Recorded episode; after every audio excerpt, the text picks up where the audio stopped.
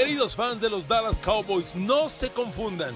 Este año su equipo tuvo la peor defensiva en la historia del equipo, permitiendo 29 y medio puntos por partido. Y la perspectiva de la próxima campaña empieza en renovar ese pobre equipo defensivo. Queridos amigos, bienvenidos a mi podcast. Un saludo con cariño, con agradecimiento en Amazon Music, en Spotify, en YouTube, en Apple Podcasts, en Google Podcasts. Qué bien andamos en los rankings, ¿eh? Hijo, padrísimo y se siente, se siente chido, ¿para qué negarlo? Queridos amigos, Cowboys Nation, no se confundan, que ligero que la ligera mejoría de fin de año no cambie la perspectiva real. Dallas tuvo la peor defensiva en la historia del equipo. Y para un club con una historia creada por Bob Lilly, por Larry Cole, por Randy White, por Ed Tuttle Jones, por Charlie Waters, Cliff Harris, por Ken Norton, por Charles Haley, por Tony Casillas, para un equipo con ese historial, es una vergüenza lo que jugaron este año. Y todo proyecto hacia la próxima campaña parte de cómo mejorar la defensa. El paso uno ha sido el correcto. El despido del coordinador defensivo Mike Nolan, que fue el primero y enorme error de Mike McCarthy. Revivió, perdón, pero revivió a un muerto un coach que ya tenía años sin dirigir, que venía claramente en descenso, que no tuvo éxito como head coach, que ya no tenía chambas sobresalientes, de pronto le da el mando y Dallas fracasó. Esto combinado con la pandemia fue un caos, porque déjeme decirle una cosa, los coaches en agosto, en lugar de estar en el campo de juego con los jugadores uno a uno, tuvieron que hacer sesiones virtuales. O sea, ¿quién dirige un equipo virtual? Bueno, con Dallas fue un fracaso rotundo. No en todos lados las cosas salieron tan mal. Como quiera que sea, tenemos defensas como la de Rams que están indomables y también arrancaron en agosto entrenando de manera virtual. Pero bueno, Reconocemos que para el coordinador defensivo, Mike Nolan, ese debió ser un primero enorme problema. Mike Nolan se va, se fue. A ver, Dallas, amigos, Cowboys Nation, Dallas permitió 473 puntos en contra. A ver, ¿quieres razonar eso, Cowboys Nation? Eso es 29 y medio puntos por partido. ¿No te es suficiente? Ahí te va otra. De los 16 juegos, en 7 Dallas permitió más de 30 puntos. No manches. ¿Quieres una peor? En las primeras 7 semanas, en 6 les metieron más de 34 puntos. Ahí te van. Dallas abrió la temporada, les recuerdo, peleando pero perdiendo ante los Rams 2017. Ok. A partir de la segunda semana vino el catástrofe, la catástrofe defensiva. Ahí le van los puntos que permitió la defensa de Dallas a partir de la jornada 2. 39, 31, 38, 34, 38. No manches. No mami Blue. Le ganaron a Dallas 40-39. Perdieron con Seahawks 38-31. Perdieron con Browns 49-38. Perdieron con Giants. No me chifles las cantadas. Perdieron con Giants 37-34. O sea, los Giants, el tercer peor equipo de la NFL, les metió 34 puntos. Y luego perdieron con la, con la, em, este, ay por Dios, con Kyler Murray y Arizona 38-10. Así que reitero, en cinco semanas seguidas, de la jornada 2 a las 6, 39, 38, 49, 34 y 38 puntos en contra. Siete de las 16 semanas Dallas permitió más de 30 puntos y conste, Hubo otras dos semanas con 28 en contra. O sea, pudieron ser 9 de 16.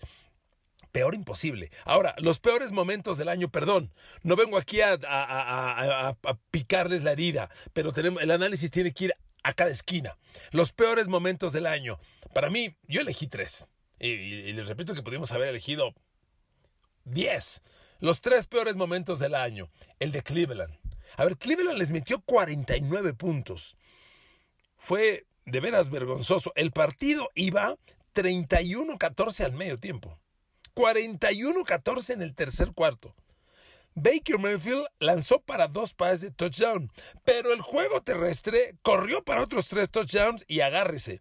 Por tierra, Cleveland aplastó a Dallas para 307 yardas terrestres. 307 yardas por tierra. Tres corredores de Cleveland tuvieron 70 yardas o más. ¡Tres! Incluido Ernest Johnson, o sea, ni siquiera Nicky Chubb y Kareem Hunt. Ernest Johnson corrió casi 100. Odell Beckham Jr. en sus acarreos de balón, que tuvo dos, generó 73, incluido un touchdown de 50. Y, bueno, Kareem Hunt y Nicky Chubb fueron lo más discreto. Esa derrota fue vergonzosa, porque carajo, Dak Prescott te generó 38 puntos. Dak Prescott lanzó 500 yardas por aire, pero la defensa se comió 49 puntos. Amigos, ese fue un punto catastrófico. Otro, el de Ravens. Ravens le metió 34 pues, puntos a Dallas, 34 a 17, ya eran los tiempos en los que no estaba Dak Prescott, pero por tierra fue otro día terrible. 294 yardas por tierra de los Baltimore Ravens. 294. Gus Edwards 101, Lamar Jackson 94, J.K. Dobbins 70. Otra vez, tres jugadores con 70 yardas por tierra o más. El equipo, Ravens, promedió 7.9 yardas por acarreo de balón. En el juego con Cleveland fueron 7.7 yardas por acarreo de balón. Carajo, vaya, peor imposible. Honestamente, números aplastantes. Y le repito, hay más. No quiero ser tan hiriente. El partido con Washington fue otro desastroso para Dallas, el de Thanksgiving, porque hubo momentos el engaño de patada de despeje, eh, engaño, engaño entre comillas, de patada de despeje de Dallas en su propia yarda 24 que fracasó y que abrió el camino de la consumación de la derrota fue uno de tantos momentos vergonzosos. Unos Washington Redskins con Alex Smith, pues muy limitado, y otra vez un juego terrestre, esta vez de casi 200 yardas por tierra, 182. Amigos, hubo muy malos momentos. A ver, le voy a dar unos puntos históricos. como le decía, Dallas permitió 473 puntos en la temporada, 29 y medio por partido. La peor defensiva en la historia de Dallas era la del 2010, que había permitido 436. 40 puntos de diferencia, que es mucho, ¿eh? 40 puntos es un partido más en paliza. O sea, sí es mucha la diferencia. Dallas no, solo tuvo este año la peor defensiva en la historia del equipo, fue por mucho, por 40 puntos. La de 2010 permitió 436, la de este año 473. La del 2013 había permitido 432. Eran las dos peores defensas en la historia de Dallas. 210 y 213. 436 y 432 puntos en contra. Pero este año se chutaron 40 más. Y conste, conste que Dallas a final de año, pues tuvo una ligera mejoría. Si, si, si consideramos todo diciembre, en diciembre Dallas permitió solo una vez más de 30 puntos. El de San Francisco, que lo ganaron, 41 a 33. Permitieron 7 de Bengals, 17 de Eagles y 19 de Giants. Entonces, con ese cierre en diciembre, aún así, Dallas es la peor defensiva en la historia del equipo por 40 puntos. Si Dallas en diciembre hubiera jugado al nivel que venía jugando, no tenga usted duda alguna que estaríamos hablando de más de 500 puntos en contra por primera vez en la historia de la NFL. A ver, esto es vergonzoso. Amigos, yo nací, NFL hablando, viendo a Harvey Martin Tuttle Jones. Dallas era, bueno, era, me acuerdo que lo vendían, yo tenía en la casa, porque mi hermano y yo compartíamos habitación, y mi hermano Gabriel, que le mando un beso y un abrazo, es cowboy, como toda mi familia es cowboy, tenía el póster de la Doomsday Defense 2, la Doomsday Defense, la defensiva del juicio final original, fue la defensiva de los 70s, de, de Larry Cole, de Bob Lilly. Bob Lilly era el gran, gran líder de esa defensa, porque Larry Cole todavía llegó a la época de Harvey Martin y Tuttle Jones, pero era Bob Lilly el gran defensivo de aquella línea que, que perdió el Super Bowl con Baltimore y que le ganó el Super Bowl a los Miami Dolphins de Bob Greasy. Esa defensa fue la Doomsday Defense, pero yo de chavo me acuerdo muy bien el póster de mi hermano, azul, y tenía a Randy White, Harvey Martin, Ed Tuttle Jones, ahí como frontales eh, un tremendo grupo linebackers. Recuerdo muy bien al Hollywood Henderson con todas sus cosas, a Mike Heckman, a Bob Brunig, y luego los, los safeties, Charlie Waters, eh, Charlie Waters, Cliff Harris, y en las esquinas, en algún momento Aaron Kyle y Benny Barnes, que la sufrieron siempre contra Pittsburgh y Lynn Swan y John Stalwart. Esa defensa fue la Doomsday Defense 2 y era orgullo cowboy, fue orgullo cowboy es orgullo cowboy. Y luego en los noventas, cuando llegó la época de Troy Aikman, pues para mí esos Cowboys de los noventas compiten por el mejor equipo de la historia. Realmente eran un equipo indomable y por supuesto había defensa, una defensa bestial. Russell Maryland y, y, Tony Casillas, tackles defensivos, Charles Haley a la defensiva. O sea, esa línea frontal era de miedo. Y en los linebackers, más que Norton Jr., tú dirás, y había otro linebacker, Smith. Bernard Smith, Robert Smith, un, linebacker externo, pero Ken Norton era la bestia ahí dominando el terreno. ¿Y qué te digo de Thomas Everett en el perímetro? ¿No? El gran capitán, el gran halcón, esa defensa. Dallas es orgullo defensivo, sin duda. Lo que pasó este año es vergonzoso. Ahora, queridos Cowboys, no vine solo a joder, porque sé que duele. Surge hoy que les estoy grabando este podcast la versión de que el coordinador, el coach fracasado de Atlanta, Dan Quinn, coordinador defensivo, creador de la defensa de los Seattle Seahawks. Dan Quinn es el candidato más serio para ser el nuevo coordinador defensivo de Dallas. Y eso pinta muy bien. Tenemos que ir al análisis profundo. A ver, lo bueno. Dan Quinn hizo a los, a los, a los Seahawks. Dan Quinn fue quien creó esa defensa y, e hizo maravillas. Porque era una defensa que se basaba más que en la línea frontal, se basaba en linebackers y defensiva secundaria. Y, linebackers, dos fenómenos. Bobby Wagner y KJ Wright, que increíblemente siguen en Seattle y siguen jugando a alto nivel. Y por supuesto, Legion of Boom, la Legión del Boom, esos fenomenales, Cam Chancellor, Earl Thomas, Richard Sherman y el otro corner que se fue un poco más flotante, pero en el momento del campeonato tuvieron a Brandon Browner, que luego se cambió a los Pats y también fue campeón con los Pats. Esa defensa la hizo Dan Quinn. La hizo Dan Quinn y podría llegar a coordinador defensivo de los Cowboys. Y sería una buena noticia. Si Dan Quinn toma a los Cowboys, Suena interesante, pero a ver, aquí viene el lado interrogante de Dan Quinn también. Porque habiendo hecho esa grandísima defensa en Seattle, cuando Dan Quinn dirigió Atlanta, nunca hizo una buena defensa. De hecho, Atlanta, pues Dan Quinn se va con la etiqueta histórica de ese Super Bowl contra Tom Brady que lo tenía 28 a 3 y su defensa se comió 30 puntos en un cuarto para perderlo en tiempo extra. Entonces, sí es el gran coordinador defensivo que hizo a Seattle, pero no pudo hacer una, un trabajo defensivo estable en Atlanta, donde al principio era el coordinador defensivo, luego ya no lo era. O sea, no le funcionó.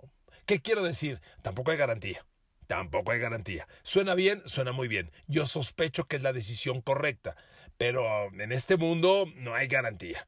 Ahora, si llega a Dallas, habrá que evaluar qué personal, qué defensa va a jugar va a jugar 4-3 o 3-4.